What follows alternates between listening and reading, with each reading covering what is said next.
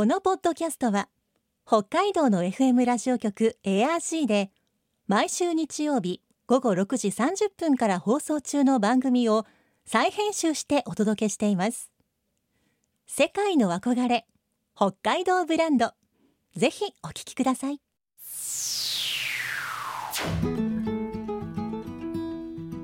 今世界から注目される北海道。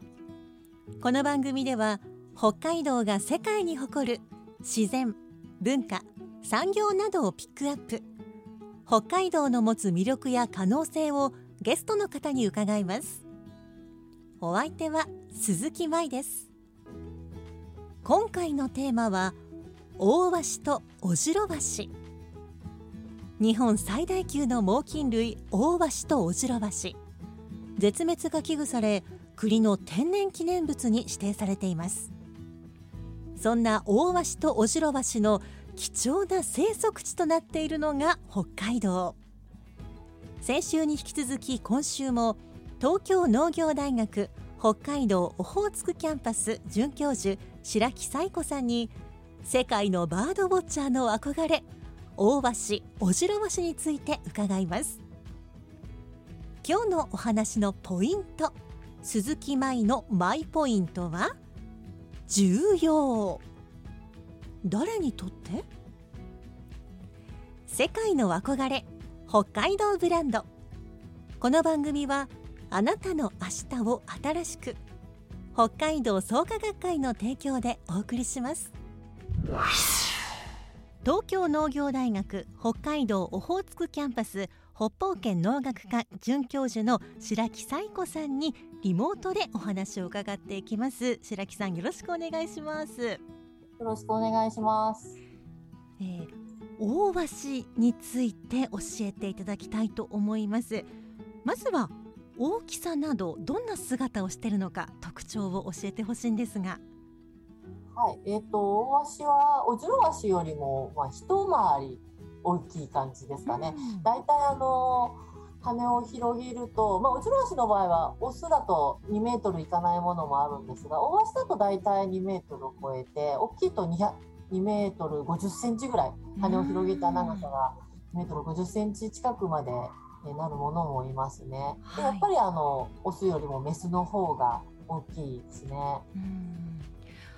あとはやはりこう私丸山動物園でこう大鷲を見てなんてかっこいいんだろうとこう思った記憶があるんですけど、はこうくちばしの色とかこうあの色合いがすごいパキッとしていて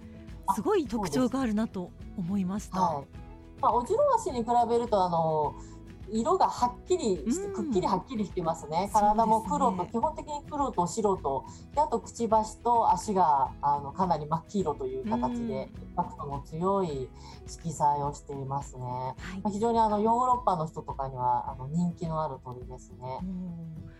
ちょっとこれこそ和紙というようなビジュアルですよね。ちょっと日本人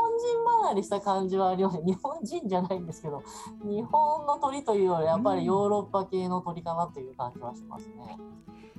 えー、では大橋の鳴き声ですがどんな声で鳴くんでしょうか？えーとですねあのー、結構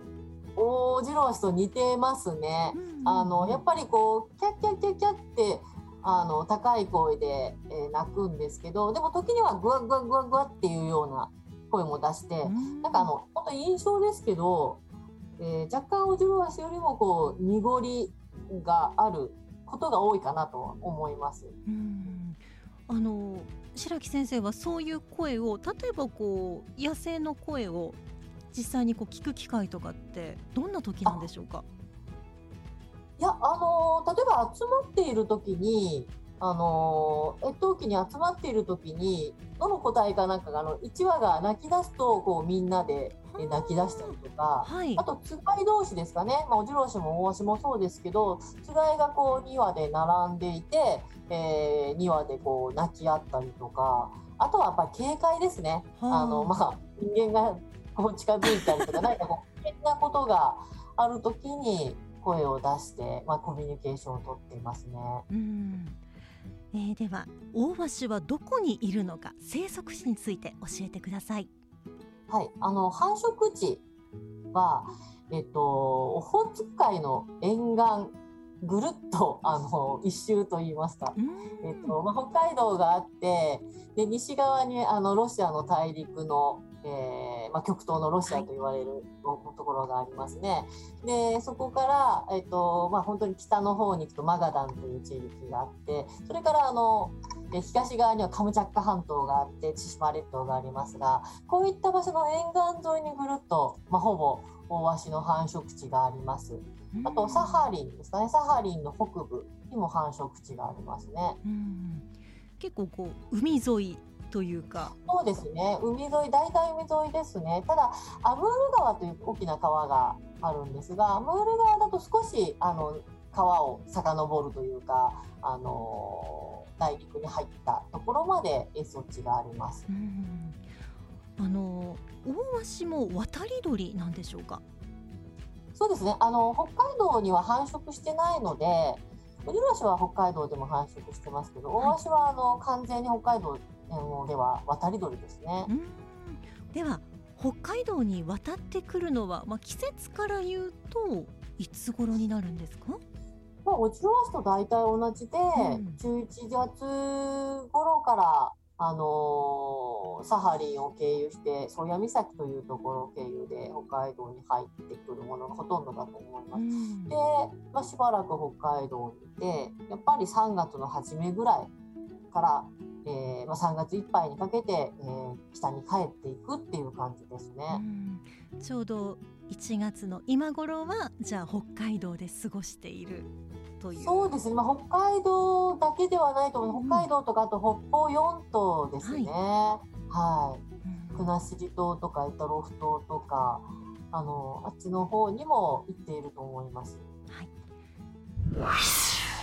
大鷲が食べているものこれどんなものを食べているんでしょうか？はいまあ、大鷲もオジロワシとほとんど同じであの魚と水鳥が主な食べ物ですよね。でやっぱりオジロワシと同じで海に住んでる大鷲は海のあの魚や海の、えー、鳥を、えー、川や、えー、湖に住んでいるものはその場所に住んでいるものを多く食べるというような感じですね。あの割と植生が広いのでまあ、これしか食べないということじゃなくてあの自分の住んでる場所で、まあ、豊富で取りやすいものを食べるっていう特徴があります。うん、えー、では大鷲は巣を作る場所はどんなところなんでしょうか？大鷲も、まあ、オジロワシと同じように森林のあるところだと木の上にあの巣を作りますね。うん、えー、やっぱり木が少なくて岩棚、えーと、木が少ない場所だと岩棚の上とかですね、えー、地面の上とかに作っている場合もあります。うん、これ巣の特徴なんかもオシロワシと似ているんでしょうか？基本的には似てますけど、まあ、私のあくまで印象ですけどやっぱりオジロワシに比べてちょっと雑な印象がありますね。はい、あのうんなんかしっかり組まれてないというかあとまあオジロワシほど大きくなってない感じがしますね巣は。オジロワシの方がしっかりと長く使える巣を作っていると思います。なんとなくこうイメージとしては当座過ごせればいいやみたいな感じの作りなんでしょうか？そうですね。どちらかというとそんな感じの巣が多いですね。見た感じは。まあ壊れてしまったらまた作ればいいやという感じなんでしょうかね。そうですね。うん、そんな感じのちょっと雑な巣が多いいやこうすごいにいろいろ似てるところがある鳥なのにそういったところでちょっと違いがあるのが面白いですね。そうですね。はい。えー、オシロワシとオオワシ今後どうやって保護してこう数を増やしていくのかそのあたりについても教えてほしいんですが今ですね比較的オジロワシに関しては少なくとも北海道で繁殖しているオジロワシに関してはあのだんだんあの数が増えてきている状態なんですね。はい、でオオワシに関しても今極端に数が少なくなっているということではないのであの数を増やすということを目的にしているよりはあの生息環境を良くしていくということに重点を置いています。例えば冬にワシが食べてる餌って、まあ、ほとんどこう人のおこぼれみたいなものが多いわけですよね。はい、で、まあ、鳥はたワシにとっては取りやすい餌ではあるんですがやっぱりこう人の住んでるところに近づいてきてしまうと事故が起こってしまったりとかそこに集まってしまうと感染症が流行りやすくなっちゃったりとか、はい、まあいろいろこう野生動物としてはあまり人間の近く人間のところにあの人間が住んでて活動してるところの近くにいるってあんまり良くないですよね。はい、なのであのまずは、えっと、例えば餌の便でいくとえー、自然で状態で餌を食べられる場所を増やすっていうことですかね。うん、あの餌そのものを増やすっていうこともあるし餌が取りやすい場所あるいはこう人間がですね何かこう驚かしたりせずにゆっくりこう食べられるような場所を、まあ、少し増やしていくっていうことが大事だと思っています。で例えばあの北海道は鮭があの秋になると遡上しますよね。はい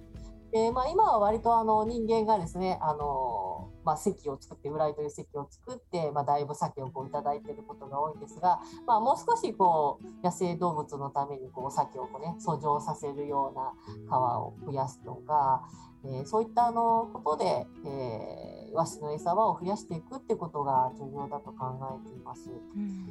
あとはあの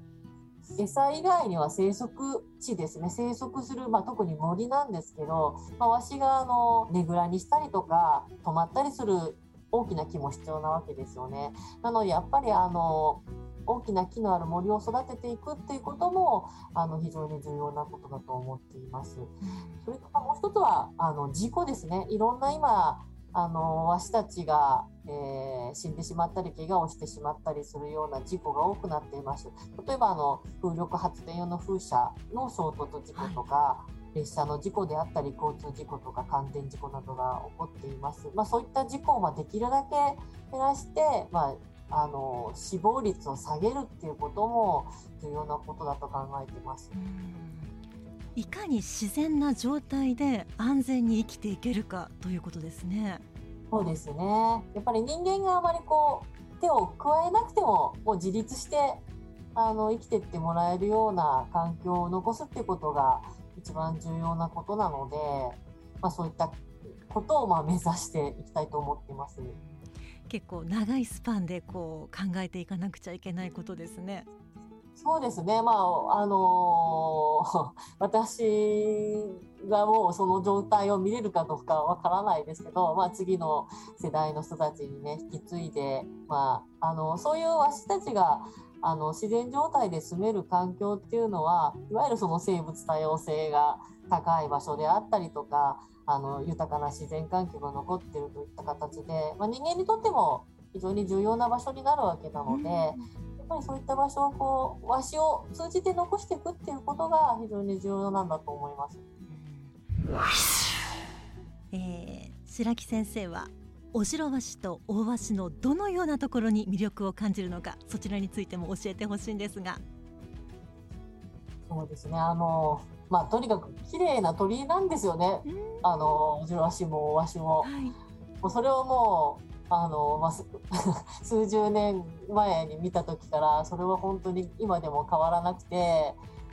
まあ、例えばこう青空バックでこう高いところを飛翔している時とか流氷に乗っかってる時とかあ綺麗だなっていうのはもう本当にもう何十年経っても変わらないですしただあとはあのそうやってこう遠くから見る時だけじゃなくて双眼鏡でやっぱりあの細部をね細かいところまで見た時になんか本当にもう一つ一つのこう羽一枚一枚とかも見てもやっぱり芸術品のような作りであの、まあ、どんな生き物でもきっとそうなんだと思うんですけどもう本当に全てのパーツがあの芸術品のようなんですよね。やっぱりまずそうやってこう見た目が綺麗っていうのはあるんですけどあと性格としてはなんかあのなんでしょうね。あの人間にあんまこびないんですよ。はい、あまあみんな大きいのみんなそうかもしれないですけど 特にあの例えばあの漁師さんなんかがこうねあの魚を、えー、捨てたりすると、まあ、そういうところに来て餌をこうもらったりはしますけど、はい、かといってまああのこびるというかねそんなにこう慣れて、えー、いわゆるその人に慣れてっていうような感じはないんですよ。やっぱりこうある線一線を引いてですねプライドが高いみたいなところが、まあ、私は魅力かなと思ってますね。先生がこれまで大橋お城橋研究してきて何か印象的なエピソードがあれば教えてほしいんですが。そうですね。なんかあのやっぱりね繁殖をあの調査研究してたことがあるんですね。学生の時なんですが、はい、それでえー、っとあのまあわしを驚かせないようにあのまあその巣が見える場所の反対側のあの沢の反対側に小さなこう小屋みたいのを建てて、はい、まあ、そこにこう日が、えー、昇る前に入ってずっと観察をして出るみたいなそういう観察の仕方をしてたんですけど、はい、やっぱりですねあの卵単なる卵だったものが、うん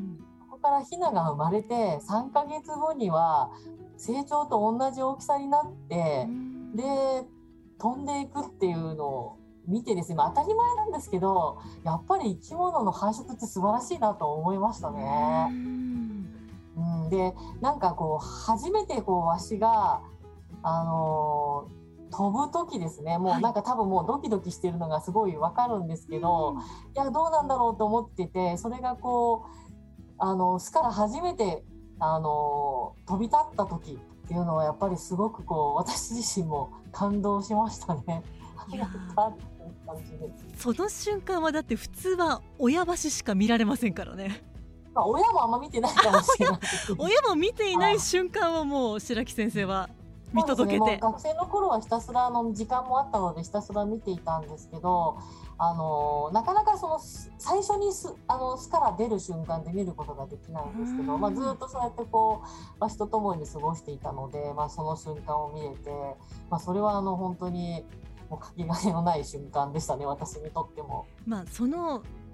巣立ちをしたわしにとってもこう人生じゃないですけどそのわしの一緒の中で唯一の瞬間ですもんね。あそうですよね今までこう巣の巣の上にしかいたことが、まあ、周りは見えてますけどでそれをこう飛んでこう世界を見るっていうのはやっぱり私にとってもまあどんな気持ちかちょっとわからないですけどうんなんかそういう瞬間を共有できたっていうのはすごい嬉しかったですね。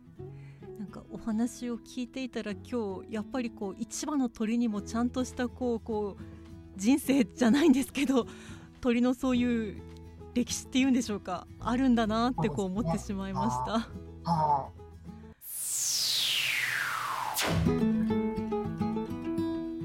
い、世界の憧れ北海道ブランド。今回のゲストは大鷲オジロワシを研究する東京農業大学北海道オホーツクキャンパス准教授白木彩子さんでした。今日のマイポイントは重要でした今後の北海道での大鷲オジロワシの保護について大切なことは生息環境を良くしていくこと。自然な状態で餌を食べられる場所が確保できること。ねぐらにする大きな木を森で育てていくこと。わしたちが自然な状態で生きていける場所は人間にとっても重要な場所です。わしを通じて残していきたいですね。さてこの番組では皆さんからのメッセージをお待ちしています。番組の感想やあなたの思う北海道ブランドなどぜひお寄せください。クオカード3000円分を毎月抽選で1名の方にプレゼントしています。詳しくは番組のホームページをご覧ください。北海道ブランド。そこには世界を目指す人たちの知恵と情熱があります。来週もそんな北海道ブランドに元気をもらいましょう。ご案内は鈴木舞でした。世界の憧れ北海道ブランド。この番組はあなたの明日を新しく北海道創価学会の提供でお送りしました。